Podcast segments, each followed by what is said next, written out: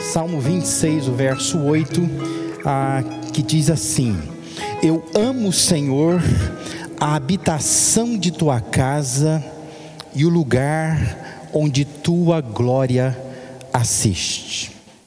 Sabe que é de formas diferentes, é, nós temos ouvido muitas cabeças pensantes no meio protestante, mas eu acho que também em outros meios, né, meios é, talvez entre os católicos, outras religiões também, mas essas cabeças pensantes têm constatado que esse período que nós estamos vivendo agora, de não poder estar junto, né, de nós não podermos estar junto como igreja, é, acaba revelando, vai acabar revelando depois, num tempo posterior, quem está apenas preparado para frequentar uma igreja e quem está preparado para viver o Evangelho, para viver com Deus de fato.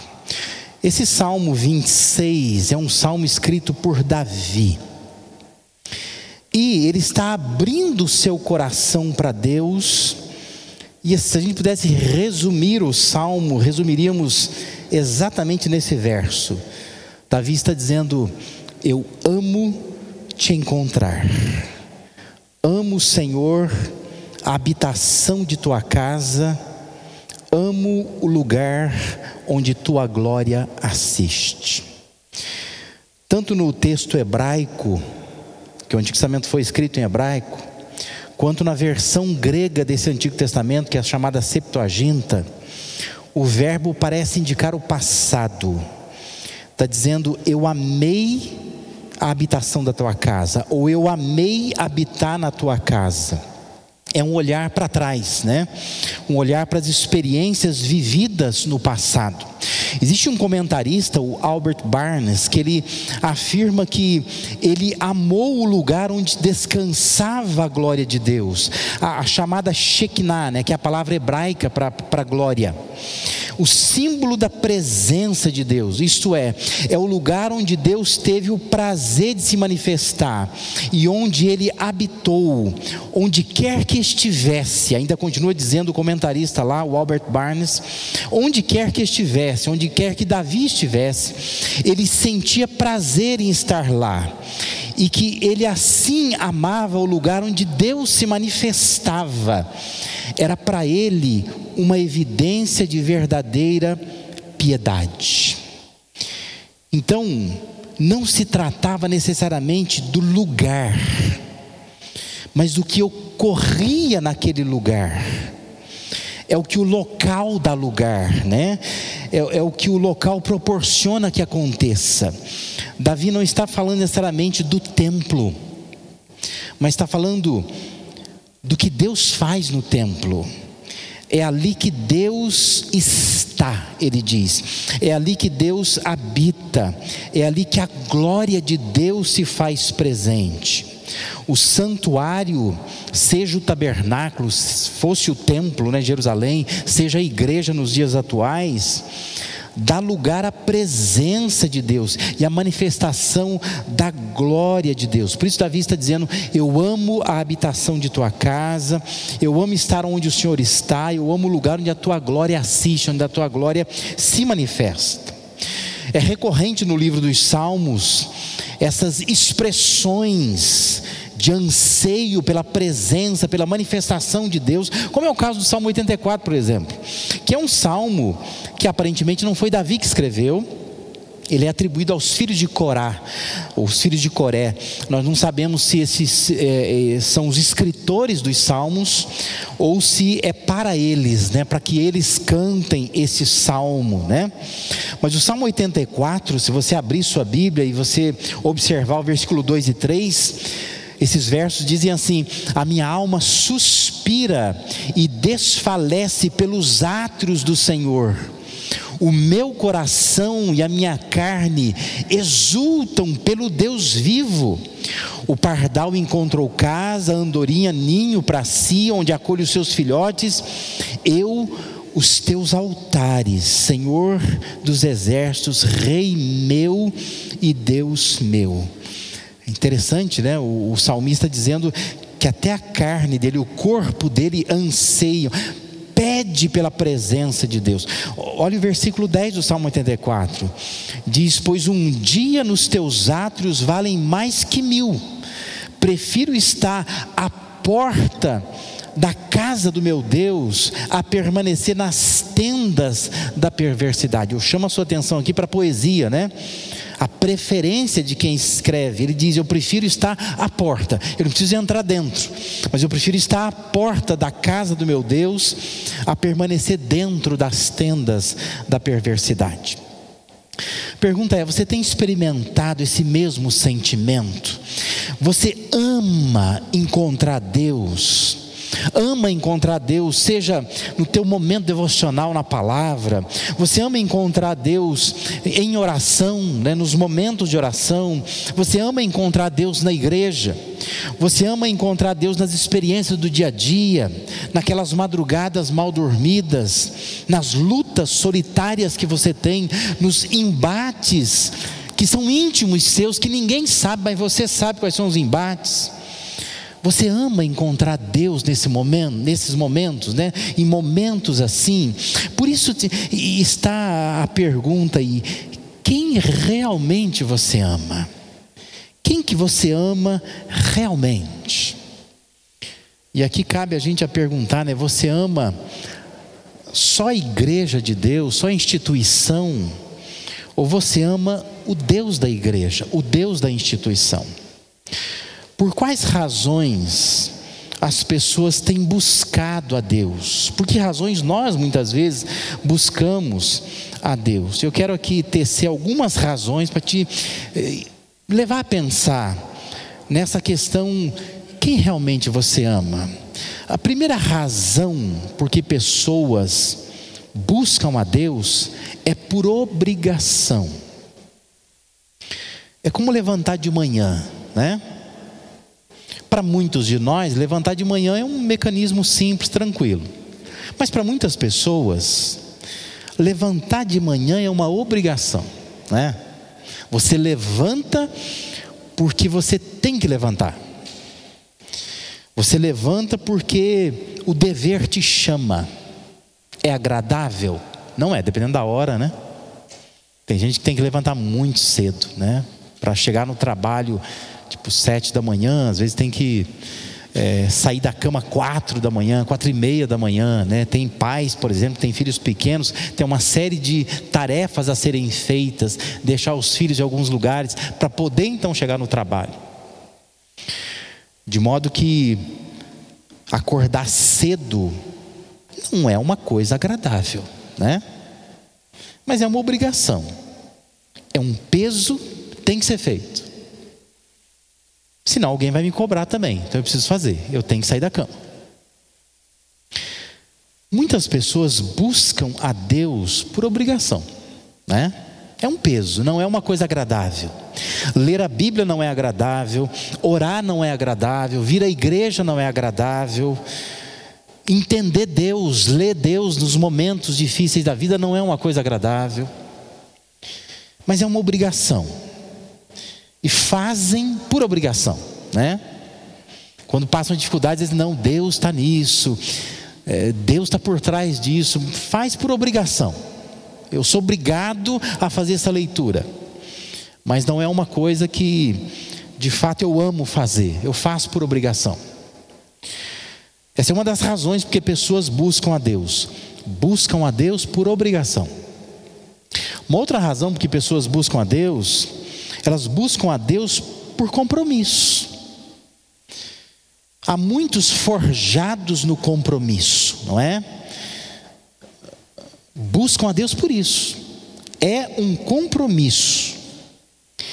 É como trabalhar e nunca se atrasar. Eu sou filho de um homem, meu pai, que já é falecido, mas o meu pai, toda a vivência dele, que eu saiba, ele jamais se atrasou para o trabalho. Nunca, nunca.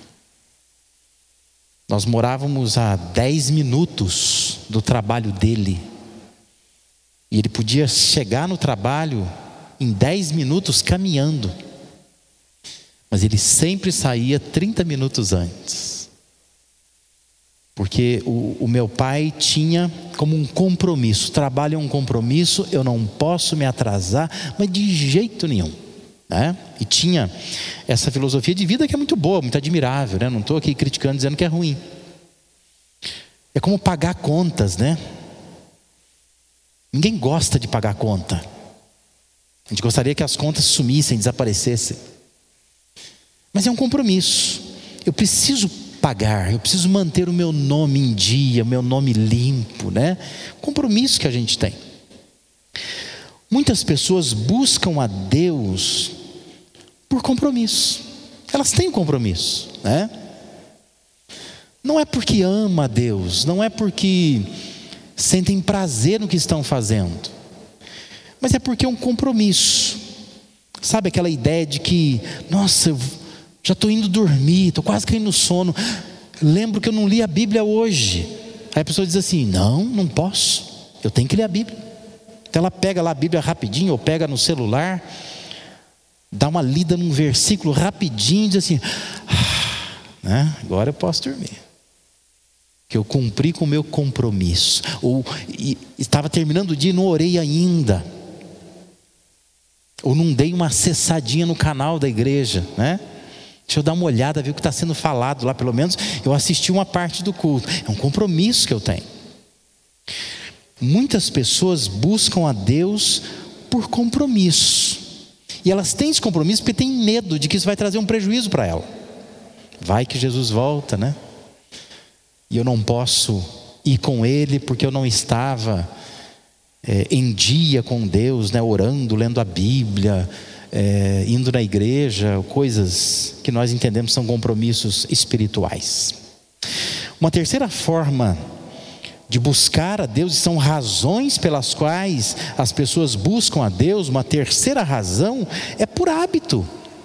Há pessoas que buscam a Deus por hábito, estão habituadas a buscarem a Deus. É como escovar dente, né? Escovar dente às vezes é um hábito difícil para se aprender. Né? Quando a gente é pequeno, quando tem criança pequena, dá o que fazer para ensinar a escovar dente, né?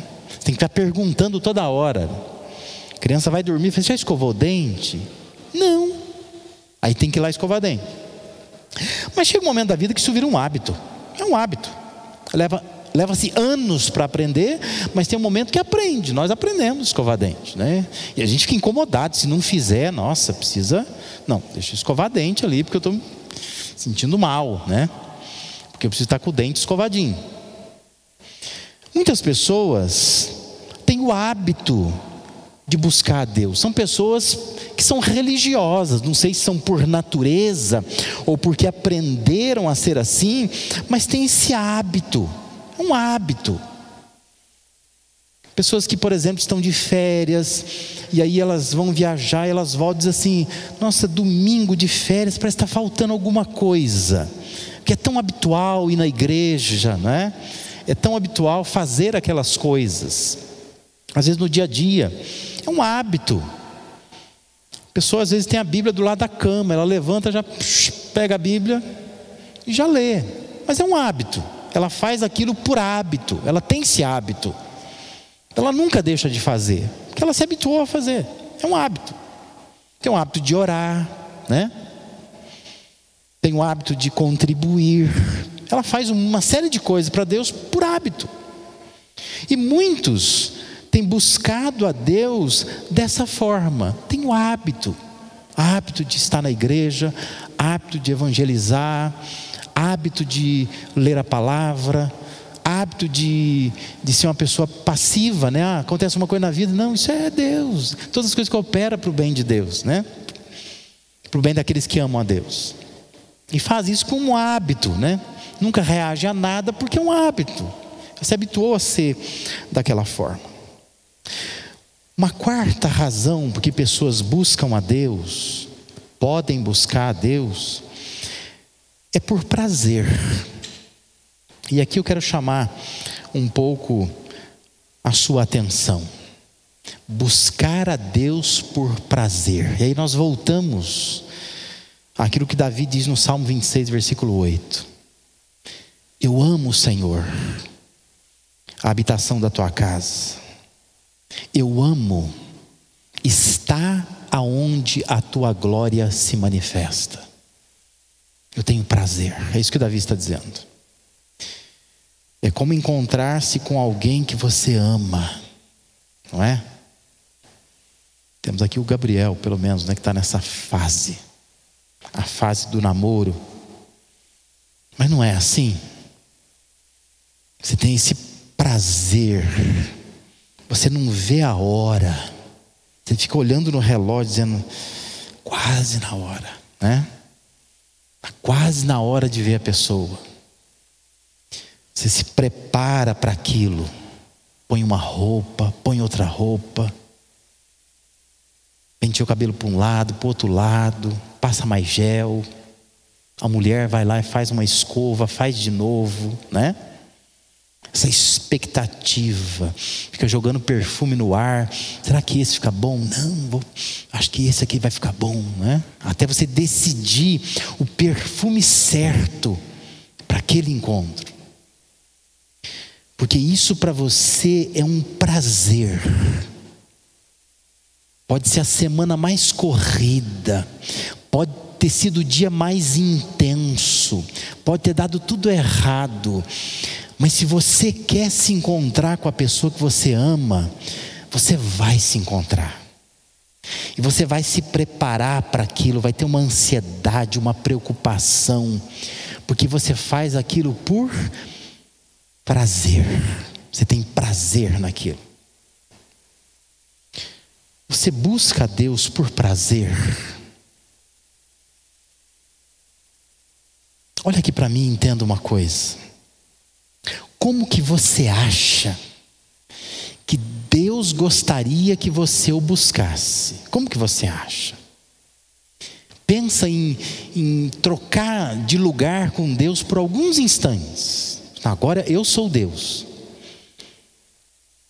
Como é que você acha que você gostaria, como Deus, que as pessoas te buscassem. Não é por prazer, não é? Não é assim que você gostaria que fosse com todo prazer. Mas por que, que é tão difícil a gente buscar a Deus por prazer? Veja que interessante o Salmo 26 aí, né? Nos versículos anteriores a esse versículo 8. Observe o que, que Davi disse. Quais são as recusas que Davi teve que fazer? O versos de 4 a 7 ele diz: eu não me tenho assentado com homens falsos e com dissimuladores não me associo. Eu aborreço a súcia de malfeitores e com os ímpios não me assento. Eu lavo as minhas mãos na inocência e assim andarei, Senhor, ao redor do teu altar para entoar com voz alta os louvores e proclamar as tuas maravilhas todas. Percebe? Davi diz: oh, Eu tive que rejeitar um monte de coisa para sentir esse prazer de buscar a presença de Deus. Por isso, Davi está dizendo: Deus, eu não suporto viver sem a tua presença. Eu amo estar aonde o Senhor está. Eu amo fazer essas leituras das coisas que acontecem na vida e ver a mão de Deus nisso, e ver a glória de Deus se manifestando nisso. Eu amo ler a tua palavra, eu amo orar, eu amo vir à igreja, porque são momentos muito especiais aonde eu posso ter um encontro com Deus, com a glória de Deus se manifestando eu acho que pode até começar como uma obrigação. Muitos de nós começamos assim. Crianças criadas na igreja muitas vezes vieram para a igreja por obrigação. É porque o pai e a mãe trouxe. Eu acho que não há problema nenhum começar por obrigação. Se você está na fase da obrigação, continue, né? não abandone. Pode começar com uma obrigação. Pode também ser um compromisso. Pode ser aquela coisa, não, eu vou porque eu me sinto mal se não for. Pode também virar até um hábito. É tão natural que eu tem momentos que eu levanto e eu já preciso ler a Bíblia, eu preciso orar, eu preciso vir para a igreja, porque isso é um hábito, está impregnado em mim. Pode ser um hábito também.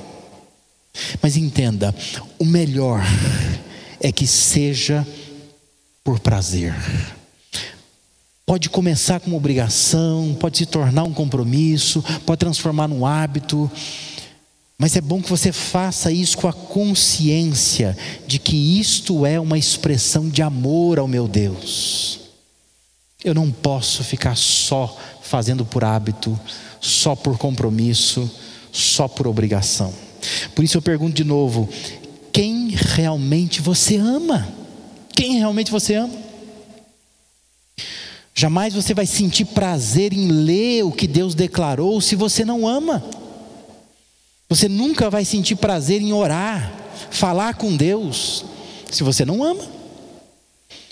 Você nunca vai sentir prazer em estar na casa de Deus, estar com o povo de Deus, se você não ama a Deus. Porque nós somos assim. Quando você não gosta de alguém, você não quer ter contato com nada dessa pessoa, não é? Você não quer ir na casa dela, você não quer ir conversar com amigos dela, você não entra nas redes sociais dela, você não quer saber de nada dela, porque você não gosta dela. Com Deus vai ser a mesma coisa.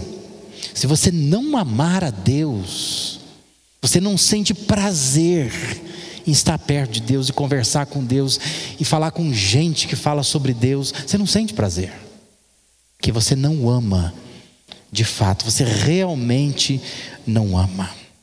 Sabe que é, dentre aquelas conversas que Jesus tinha com seus discípulos quando esteve aqui na terra, alguns perguntam para Jesus, né, isso está em Marcos capítulo 12, várias outras passagens retratam o mesmo episódio, mas eu quero aqui me referir a Marcos 12, 28 a 30, que é o, o texto considerado mais antigo, né, a narrativa é, desse episódio mais antiga, primeira narrativa. Diz assim: que chegando um dos escribas, tendo ouvido a discussão entre eles, vendo como Jesus lhes houvera respondido bem, perguntou-lhe: Qual é o principal de todos os mandamentos? Olha o que Jesus respondeu. Jesus respondeu assim: O principal é: Ouve, ó Israel, o Senhor nosso Deus é o único Senhor.